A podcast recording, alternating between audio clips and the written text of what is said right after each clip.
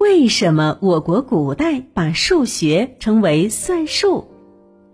在梦里，小明梦见自己上了一堂奇怪的课，一位穿着粗布马褂的先生站在讲台上，告诉大家：“嗯，同学们，今天我们学算术。”小明一听，算术哦，就是数学的意思吧？带着疑惑呢，小明听完了整堂课，结果就发现这位高高瘦瘦的古代先生讲的就是数学。嘿嘿，这就奇怪了，为什么古代要把数学称为算术呢？这个呢，就和我国古代历史有关系了。在我国古代呢，算术这个词正式出现是在著名的数学著作《九章算术》中。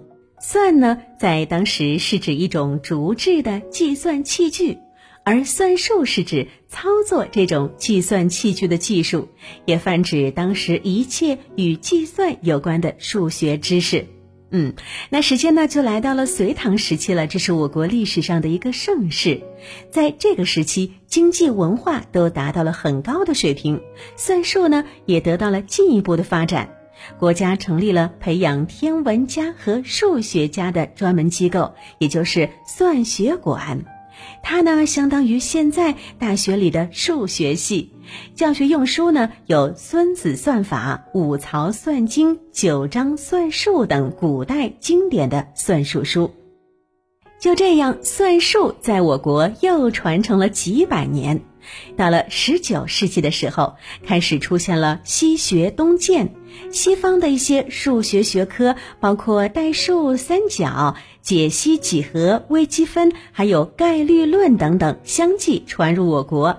西方传教士多使用数学，中国古算术则仍然沿用算学。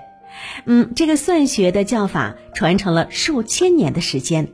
而且呢，即使在西方数学理论传入我国之后的很长时间里，算学与数学仍然是并存使用的。直到一九三九年的时候，清华大学才把算学系改为了数学系。嗯哼，此后呢，一直到今天，我们课本上学的科目就都叫做数学了。那事实上，数学的概念也的确比算术要广一些。它不仅包含了算术，还包括代数、几何、概率、微积分等等重要的数学理论。